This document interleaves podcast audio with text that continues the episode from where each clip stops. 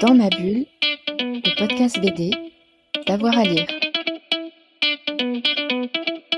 Bonjour à tous et à toutes, bienvenue dans cette nouvelle émission Dans ma bulle, votre podcast 100% BD avec avoir à lire. Aujourd'hui, on vous propose l'enregistrement d'une table ronde qui a eu lieu à Quai des Bulles, euh, le grand festival de bande dessinée à Saint-Malo. C'était une table ronde à la médiathèque menée euh, par euh, donc Dans ma bulle et avoir à lire en la personne de David.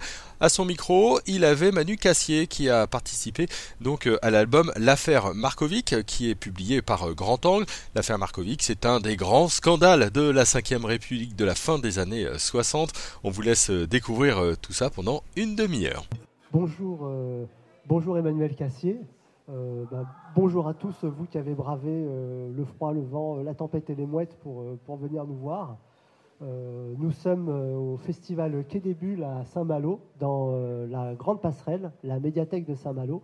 Et on a le plaisir de recevoir Emmanuel Cassier dans le cadre de notre podcast Dans mes bulles, le podcast BD d'avoir à lire. Donc Emmanuel Cassier, bonjour. Bonjour. merci d'avoir accepté notre invitation et merci d'être venu. Bah, c'est un grand plaisir.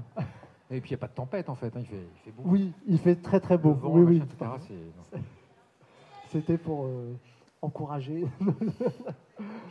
Et du coup, ben, on, je reçois aujourd'hui dans, dans le cadre de la bande dessinée que vous avez dessinée euh, avec Jean-Yves Le Naour au scénario, euh, L'affaire Markovitch, ben, qui raconte l'affaire Markovitch, une des peut-être la grande affaire qui a, défrayé la, la 4 République, et en mettant en scène euh, des personnages politiques, des comédiens, des gangsters, enfin, toute une histoire euh, qui part d'un fait divers, euh, d'un meurtre, et qui finit en scandale politique, manipulation, enfin, je ne veux pas trop en dire, parce que je trouve qu'il y a un réel plaisir à la lecture, à, découvrir les rouages, ou du moins ce que l'on sait aujourd'hui, puisqu'il y a encore beaucoup de mystères.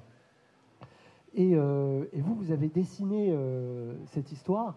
Et c'est vrai qu'une des questions qui, m'est venue en lisant cette BD, c'est comment vous avez réussi à, jongler en prenant euh, un style, le parti d'un style, on va dire, pas 100% réaliste, et en, et en quand même retranscrivant les visages de toutes ces célébrités, de toutes ces personnes connues, politiques du spectacle, que parfois on ne voit qu'une à deux cases il y a des hommes politiques qui traversent l'histoire euh, le temps d'une scène et qu'on ne revoit plus après. Qu'est-ce que ça représentait comme travail pour vous de, vous approprier tous ces visages et de créer à côté qu'il y aura aussi des personnages de fiction euh, qui ont été ajoutés par euh, Jean-Yves Le Naour pour permettre à l'intrigue d'avancer et de se dévoiler. Comment vous avez jonglé entre le réel et la fiction pour, ces visages en fait? Alors, tout d'abord, j'ai commencé par un, traitement en prenant les photos, les images d'archives, les les, documentaires que je pouvais avoir sous, les, sous la main avec les personnages, euh, les vrais, les vrais, euh, et en faisant un dessin presque réaliste, ce qui n'est pas du tout euh, ce que je fais d'habitude, et, et, à essayer de comprendre un petit peu comment ils étaient construits pour me, les, me les assimiler, pour, pour les retranscrire après, en, faire des personnages de BD. Parce que moi, mon style, c'est plutôt dans le style semi-réaliste, on va dire.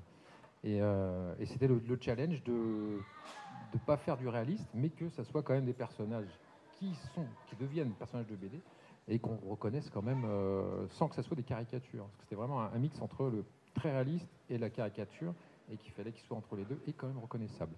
Et bon, c'était euh, petit challenge, surtout sur certains. Il euh, y en a qui sont plus faciles à faire que d'autres. je ne cache pas que Pompidou, De Gaulle sont beaucoup plus simples que pour moi Delon, par exemple.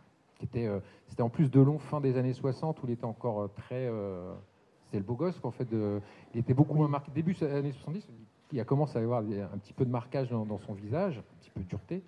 Mais là, à cette époque-là, c'était vraiment le, jeune premier, quoi. Euh, donc il fallait que je le fasse, qu'on le reconnaisse, mais il ne fallait pas que ce soit une espèce de gravure de mode non plus. Donc c'était souvent, je le fais pas en dédicace, euh, Alain. Je, galère. Après, on va dire, les gens, euh, ils vont dire, mais on ne reconnaît pas. Et c'est vrai que j'ai eu du mal. Et il y a aussi Claude Pompidou, alors pour autre, autre, chose, c'est que les peu d'images que j'avais de, Claude Pompidou euh, la mettaient pas vraiment en valeur. Sauf que c'est, pour le coup, c'est à mon avis l'une des femmes de présidents euh, les plus, euh, les plus charismatique quelque part. Au niveau de la culture, elle est vraiment maîtriser son sujet. C'est pas c'est pas des, une femme de qui va rester en cuisine ou à l'arrière-plan. Non, c'était vraiment une femme de premier plan. D'ailleurs, Pompidou était fou amoureux de sa femme.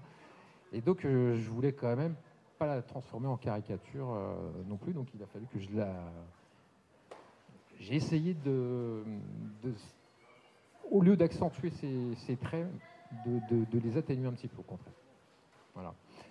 Et puis, euh, qu'est-ce que je pourrais dire en d'autre encore sur les personnages euh, euh, Alors, un, autre truc, c'est que c'est la première fois que je me frotte à vraiment des personnages où il y a tellement de support que des gens pourraient regarder la BD en me disant, mais dis donc, on ne le reconnaît pas, ou, ou alors on l'a bien saisi. Enfin bon, voilà, c'est un peu le, Là, je me frottais vraiment à un petit, un petit exercice que je n'avais pas l'habitude en fait. Et, du coup, euh, est-ce que c'est ce, challenge justement qui, était un des éléments qui vous a attiré sur ce projet comment, comment vous êtes arrivé dans, dans, cette mise en, bande dessinée de l'affaire Markovitch en fait?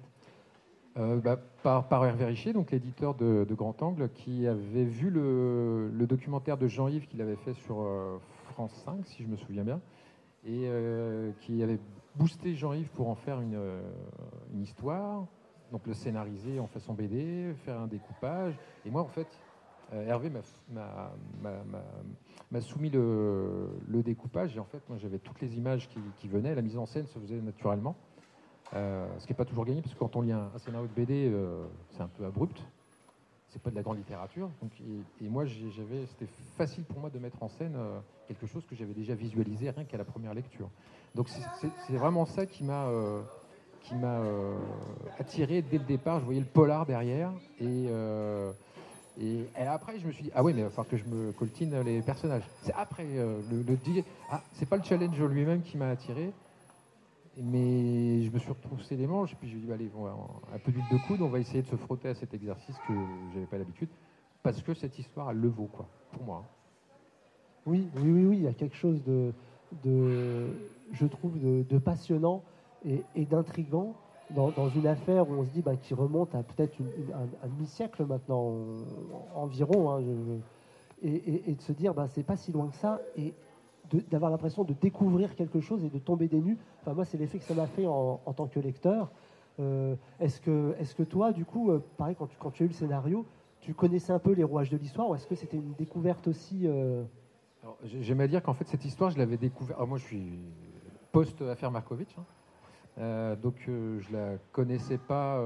parce que j'ai croisé des gens en fait qui, qui l'avaient vécu, cette affaire, et qui s'en souvenaient. Parce que ça avait vraiment défrayé la chronique tant par l'aspect un petit peu people euh, avec euh, Delon, euh, puisque Delon et tout le monde qui était derrière, parce qu'il y avait Nathalie Delon, je crois qu'il y avait plus ou moins Mireille Darc, voilà, et puis l'affaire politique.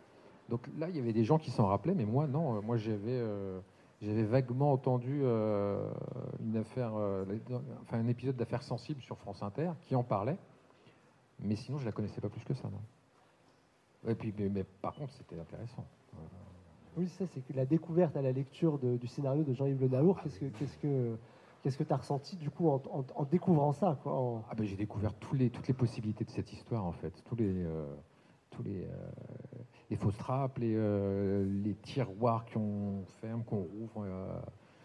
Et, puis ben, en fait on ne sait pas à la fin de l'histoire, enfin à la fin de l'histoire, à la fin de l'histoire il y a des pistes qui sont émises, mais dans l'histoire officielle, ça a, donné, ça, fini sur un non-lieu pour, euh, pour le principal accusé au niveau de l'assassinat et au niveau de tout ce qui est fuite pour évincer Pompidou de la présidence, qui n'a d'ailleurs pas marché du tout, puisque Pompidou a été élu. Euh, c'est pareil, il y, a, différentes pistes qui ont été émises, mais euh, il n'y a rien d'officiel. On ne sait pas exactement d'où est-ce que ça vient et et comment les, gaullistes de l'époque qui voulaient évincer Pompidou ont pu éventuellement s'en servir euh, de ces photos trafiquées qui mettaient en scène Claude Pompidou dans des postures un peu scabreuses. Euh, voilà, euh, bah, j'ai vu ça, je fais ça va être compliqué, même si Jean-Yves le raconte très très bien. Il ne faut pas perdre le lecteur, et, c'était ça le, le, challenge où il fallait identifier tous les personnages existants dès le départ, parce que sinon on pouvait être vite, vite perdu.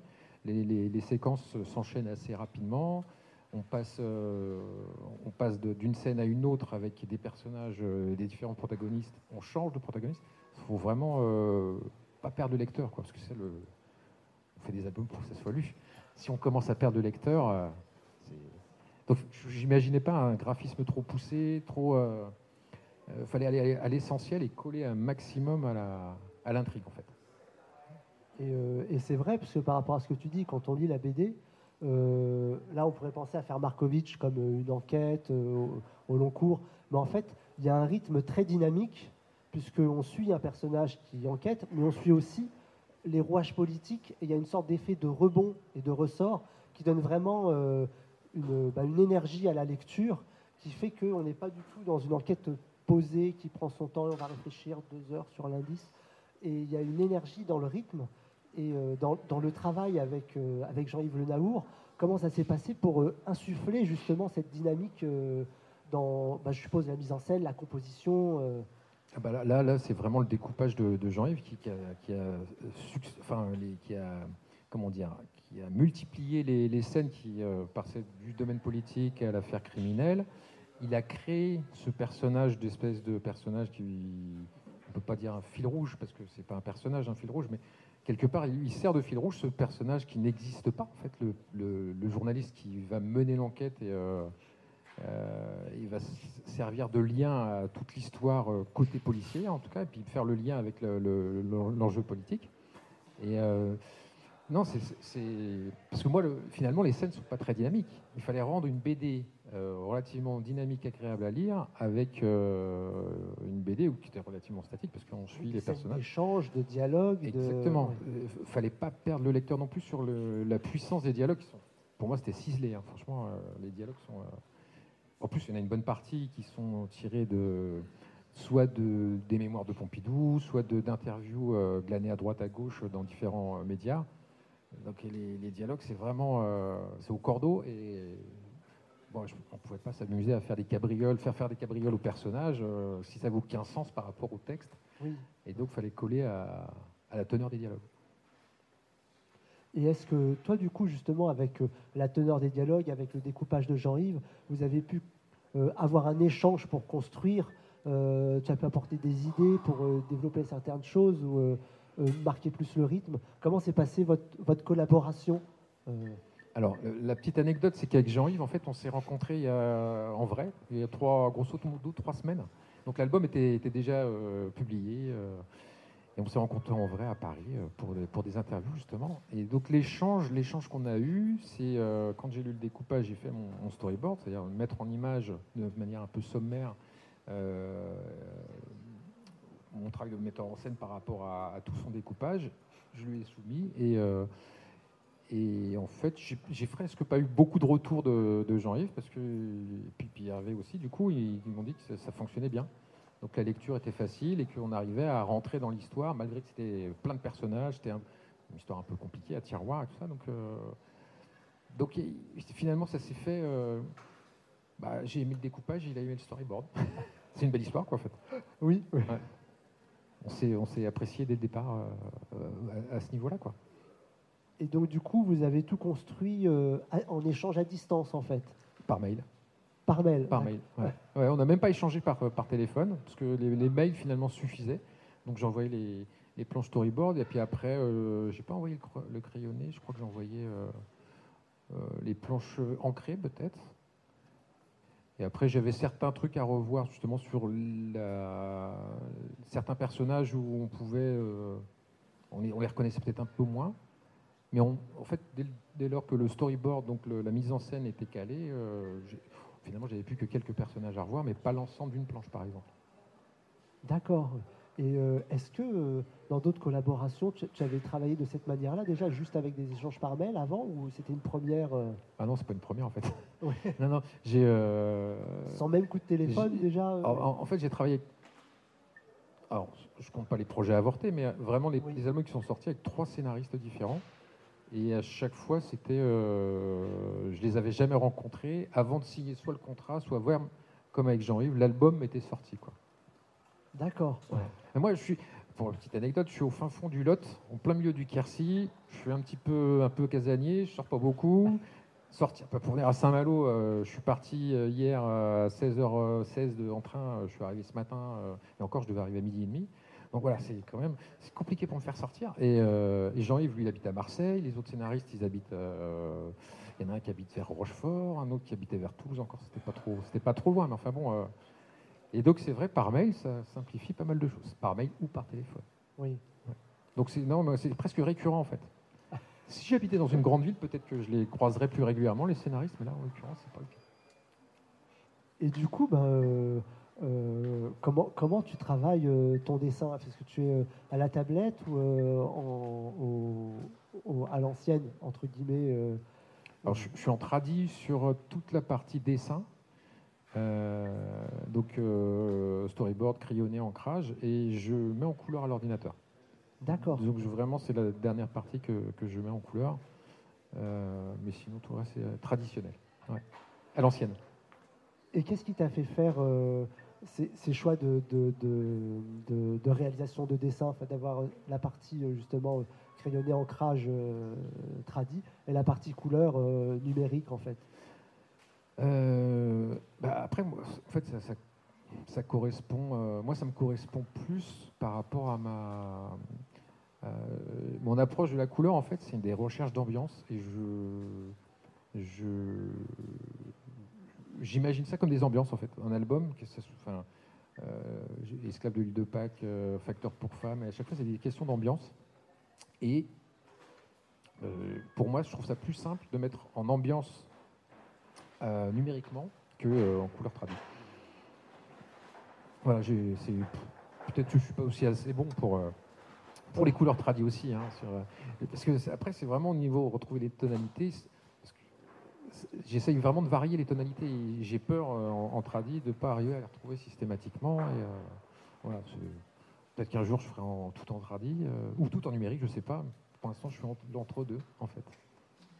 D'accord. Et c'est vrai que même en, comparant, je trouve, ces deux BD, euh, euh, de Facteur pour femmes et l'affaire Markovitch, euh, on, retrouve, je dirais, ton trait, mais au niveau des ambiances, moi, je trouve que le travail est, différent entre chacune des BD et, même spécifique, je dirais. Enfin, de, l'extérieur, je, me suis dit, bah, c'est une approche différente de, de la couleur, de l'ambiance. Euh, est-ce que c'est le cas ou est-ce que ah non, c'est le cas. En plus, pour, pour, Facteur pour Femme, en fait, moi j'avais, euh, je, je, passais derrière un, très grand dessinateur qui s'appelle Sébastien Maurice, qui avait fait le premier tome cinq ans avant, et euh, qui avait toute une palette de couleurs. Qui, j'ai même pas essayé de la copier parce qu'elle est tellement riche et au niveau pastel. Enfin, c'est et puis en plus, le propos de, l'album que j'ai eu à faire, il était beaucoup plus noir en fait que le premier Facteur pour Femme. Donc du coup, j'ai essayé de jouer là-dessus. Et, l'ancrage, bah, en fait, c'est pas un ancrage, c'est du crayon, comme ce qu'avait fait Sébastien, pour essayer de retrouver un petit peu l'aspect un peu fluide du, crayon. Et pour l'affaire Markovitch, euh, j'aurais pu rester comme ça, mais en, lisant le truc, je voyais vraiment un polar un peu, euh, bah, un peu comme les BD presque à l'ancienne. Donc, et puis retrouver des ambiances colorées aussi, pareil, comme les vieux films de, de, la fin des années 60, début 70, des polars qu'on pouvait avoir euh, français.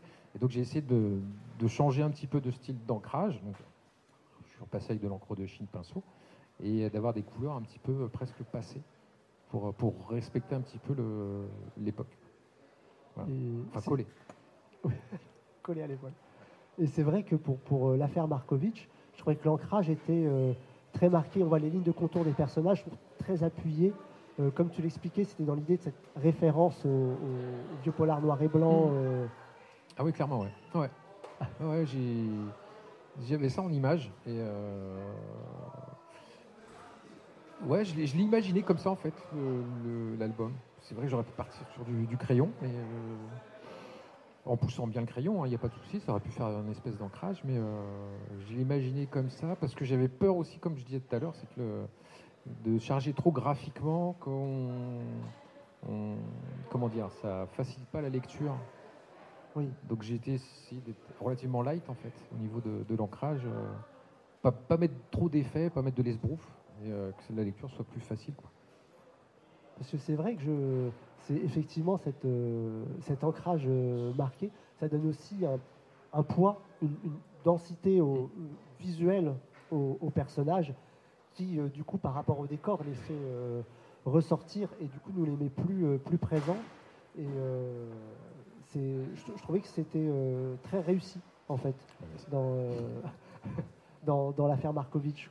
Et, c'est vrai que par rapport à ce que tu dis, comme, tu évoques ces vieux polars, ces vieux films noir et blanc, est-ce qu'à un moment l'idée du noir et blanc t'a traversé l'esprit ou, euh, tu, l'as évacué rapidement Non, non, il m'a traversé l'esprit assez longtemps en fait. Euh, J'ai proposé euh, à Hervé et, Jean-Yves en fait des niveaux de, enfin, on travaillait en niveau de gris. Et, euh, et en fait, euh, ils m'ont fait comprendre que avec de la couleur, ça serait bien. Et donc j'ai fait des tests de couleurs, mais couleurs, comme je disais, un petit peu passées. Donc euh, c'est pas du niveau de gris, il y a de la couleur. Et quand j'ai fait ça, je me dis bah ouais, finalement, ce sera quand même plus facile pour la- le lecteur. Et donc je trouve que c'est finalement une bonne idée de, de quand même mettre de, un peu de couleur. Mais c'est vrai que ça m'a travaillé assez longtemps l'esprit de faire tout en niveau de gris, vraiment ambiance polar. Alors là, plus euh, dans les années 50, début 60, avec les caves sur rebif, euh, Oui, Razia sur la chenouf ou des trucs comme ça. touche pas au Grisby. Touchez pas au Grisby, euh, voilà. Ouais, c'est ça. Ah oui, oui, bah, du coup, le, le- et c'est vrai que les, les couleurs sont très euh, douces, effectivement. Ah oui, c'est ça, par, ouais. par rapport à ce que tu dis, d'avoir ce, ce côté passé. euh, C'est ça. et, euh, et ça aussi, ça fonctionne bien. C'est, quelque chose qui nous ramène dans une époque qui, alors, pour, pour moi, ben, pour nous, j'ai l'impression, loin de, loin de nous, mais en même temps, pas si loin que ça, puisque c'est, comme tu l'évoquais, c'est aussi des images qu'on a vues d'archives à la télé, à droite, à gauche. Et, euh, et du coup, ça aussi, c'était euh, une approche très intéressante, je trouvais, euh, pour donner vie à, cette histoire, en fait. Non, en fait, je, me suis. Au début, le, truc du niveau de gris, c'est que je m'inspirais de, bah, donc des films noirs et blancs et aussi des toutes les, images d'archives de l'INA, par exemple, quand vous voyez Pompidou et de l'époque, les images d'archives sont en noir et blanc.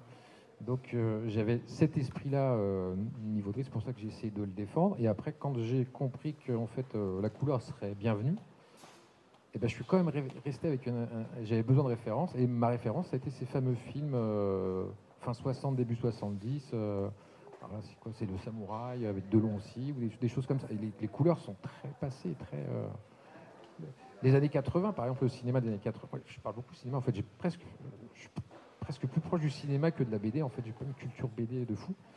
Et euh, les années 80, c'est beaucoup plus clinquant au niveau des, des- Oui. de l'image cinématographique. Mais les années 70, c'est.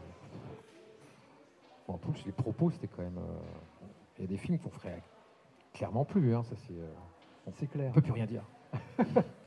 Tout est On peut plus rien montrer, c'est mort. C'était mieux avant. Et, euh, et du coup, ça me fait penser, puisque je, je repense à la couverture de l'affaire Markovitch, au quatrième de couverture, où on voit deux styles très différents de dessin, puisque la couverture est euh, euh, bah, du coup en, en- en- pas en couleur, à part le, le- ouais. le bandeau rouge, enfin le- le- la trame rouge qui sépare du blanc au niveau de gris, avec des, un, un- un graphisme très réaliste. Mm. Et quand on retourne et on voit le quatrième, là on est vraiment dans euh, le- le- le- les couleurs passées, le contour, enfin ce qu'on va avoir euh, Dans la, dans la BD. Ouais. Et, et du coup, ce, ce- ce choix de couverture, euh, comment t'es venue l'idée en fait pour que le... Euh, la couverture, donc alors là, la couverture, il n'y a pas de retouche euh, numérique, c'est vraiment à la vie euh, que, que Oui. j'ai fait. Et là, c'était vraiment clairement en référence au, au film noir. Et la quatrième de couve, bah là, c'est finalement, c'est une case qui n'y est pas dans, qui n'est pas dans l'album, mais qui est, que j'ai vraiment faite pour la quatrième de couve. Bah, il fallait que je retrouve les couleurs et le style d'ancrage, et même le personnage de de, de- de De Gaulle avec le style de l'album. Euh, la, la couve, je, je la voyais en fait comme. euh, j'ai eu ça en, en documentation fournie par, par Jean-Yves, c'est des, des- des- des journaux, je crois que ça s'appelait Détective, un truc comme ça de l'époque. Oula, oui, Voilà, et, et là on voyait les, les photos donc de, de- de presse qui étaient en noir et blanc, niveau de gris. Et j'ai essayé de, de- m'inspirer de ça aussi pour euh, même essayer de, de vendre entre guillemets le, le- même la typo de détective pour l'avoir en, en couverture. Ça, et du coup, le, le titre, l'affaire Markovitch, rappelle un petit peu le- le- la typo euh, de détective. Sauf que la typo de détective, je sais plus si c'est blanc sur fond rouge ou l'inverse. mais là, en l'occurrence, c'est rouge sur fond blanc. On a, on a switché. d'accord. Et, et du coup, avec ce, ce travail sur la couverture qui est, qui est, qui est différent de, de- de- du style que tu as adopté dans la BD, euh, est-ce que euh, tu, tu, tu, tu t'es pas, est-ce que tu t'es posé la question à un moment de te dire, ah bah, quand les gens vont lire, ils vont avoir une phase de surprise parce que du coup, le, le- la BD dans laquelle ils rentrent et, n'est pas euh, à l'image de la couverture. Tu vois ce que je veux dire? Ouais, ouais, ouais, je Le- vois très de bien. La différence de graphisme. euh, Bah, J'espère que j'ai pas déçu trop de gens, mais euh, Ah non, non, parce que moi, je trouve que c'était un, un rebondissement. Il y a un effet de surprise, parce qu'effectivement, euh, Mm. et puis euh, couleur noir et blanc est très réaliste et, euh, et, euh, plus, plus stylisé. Et, euh, et en- mais en fait, quand on commence à rentrer dans les événements, bah, euh, on est emmené dans l'histoire en Ouais. fait. Enfin, il y a- il y, a quelque chose qui, qui marche et on oublie. Euh, moi, c'est en, en refermant la BD à la fin, je me suis dit, ah oui, c'est vrai, il y avait c- c- cette couverture euh, différente. ouais, la couverture, c'est l'accroche, donc euh, Oui. il, il faut, il faut alpaguer l'œil. Et bon, j'aurais pu faire un truc bah, donc, comme dans l'esprit de l'intérieur de l'album, avec un style un peu plus semi-réaliste. Mais ceci dit, j'ai fait pas mal d'es- d'esquisses hein, pour la- même la composition et tout ça. Et puis euh, finalement, on a, opté pour, euh, pour cette couverture très, euh, très journal en fait, finalement. euh, très journal avec un montage, enfin entre journal et, affiche de film. C'est là où je parle beaucoup de films en fait. Mais, je suis, j'y vais vraiment cinéma, j'adore. Et, et voilà, ben après, c'est vrai. il y a des BD aussi où on a certains auteurs qui vont faire une couverture très picturale, voire même il y a des albums, des séries où la personne qui fait la couverture n'est même pas dans l'album. hein. oui, donc euh, oui. finalement, je me dis, euh, ça va. Oui, oui. Je- hein, il y en a qui ont été plus loin que moi, donc euh, et voilà.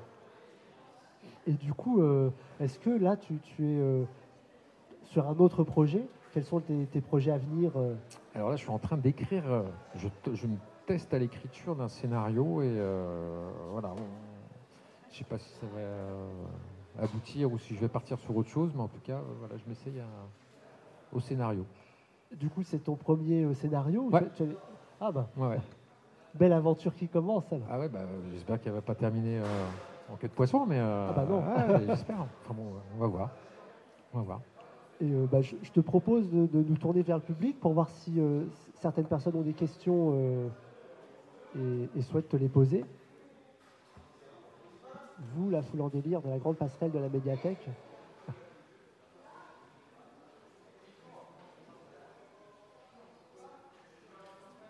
C'était une bonne question.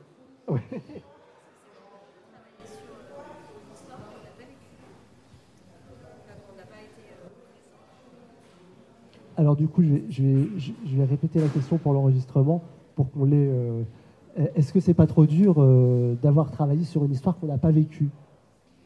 Non, parce qu'en fait, tous- tous les albums euh, se, se passent à des époques que je n'ai pas vécues. Donc, ça, ça- fait, ça continue. C'est vrai que celle-là est plus contemporaine, mais je l'ai quand même pas vécue. Donc, euh, non, ça va. Alors, Je sais pas. est-ce qu'Alain Delon a lu la bande dessinée? Euh, je ne sais pas. Peut-être que s'il l'avait lu, si on en avait la preuve qu'il l'avait lu, peut-être qu'il nous aurait déjà attaqué en justice. Donc a priori, s'il n'y a pas de remous, c'est que peut-être qu'il l'a pas lu. Et ses, ses agents ne lui ont pas fait lire, j'en sais rien. Donc, voilà. Et est-ce que le scénario sur lequel tu travailles se passe à une autre époque? Euh, alors je ne veux pas trop, trop en dire, mais en fait, Oui. ça se passe euh, ouais, début 18e. D'accord. Voilà. Bon, bah, Sur, sur mer, avec des gréements, comme euh, ça m'a on est dans l'ambiance. Voilà, j'en dis pas plus. Nous n'en dirons pas plus. Bah, merci beaucoup Emmanuel Bah, Cassier d'être euh, d'être venu nous rendre visite euh, pour ce podcast. Et euh, bah, bonne, bon festival et surtout bonne séance de dédicace. Et surtout, bah, lisez l'affaire Markovitch parce que ça vaut le coup. Bah merci. merci, merci.